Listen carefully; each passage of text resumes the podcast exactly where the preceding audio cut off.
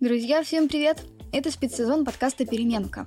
Он поможет вам готовиться к итоговому сочинению. Здесь я, Василиса Бродская, я преподаю литературу, и Агния Розенталь, преподавательница по русскому языку, будем рассказывать вам о маленьких, любимых и коротких текстах, которые можно использовать в качестве аргументов на экзамене.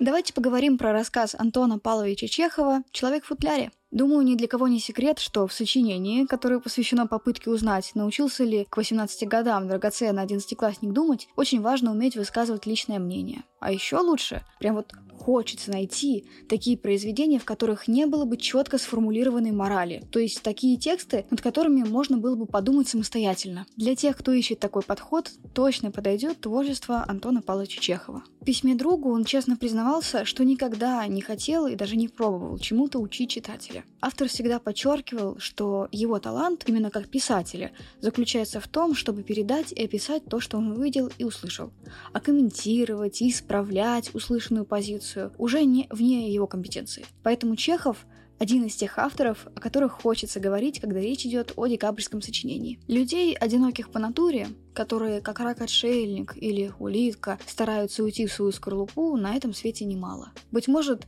тут явление атовизма, возвращение к тому времени, когда предок человека не был еще общественным животным и жил одиноко в своей берлоге. А может быть, это просто одна из разновидностей человеческого характера, кто знает. Я не естественник, и не мое дело касаться подобных вопросов. Я только хочу сказать, что такие люди явление нередкое. Да вот, недалеко искать. Месяца два назад умер у нас в городе некий Беликов, учитель греческого языка, мой товарищ. Рассказ «Человек в футляре» — это печальная история о том, как человек теряет свой человеческий облик, свободу мысли и внутренний стержень из-за страха перед непредсказуемой и меняющейся жизнью. Как бы прячется в свой футляр, в обывательский взгляд на вещи, в дряхлую одежду, в устаревшие мнения, которые никому не нужны и поэтому не могут внезапно поменяться или быть оспорены. В нашей жизни мы часто стараемся стараемся не иметь отношения с такими, как главный герой Беликов. Поражает его душевная ограниченность и пошлость, его зависимость от чужого мнения. Но по сюжету, даже в жизни такого ничтожного человека, врывается любовь,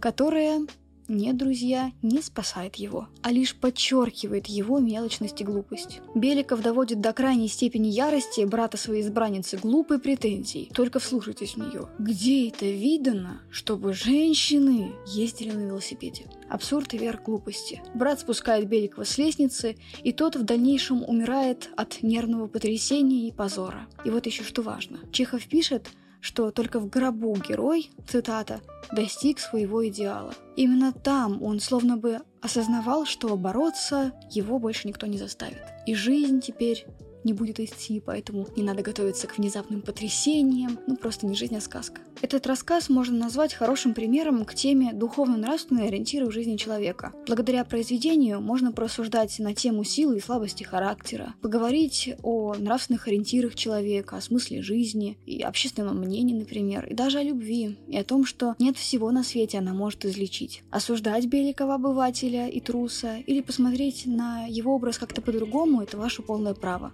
Спасибо Чехову за его уникальный стиль, который призывает нас думать.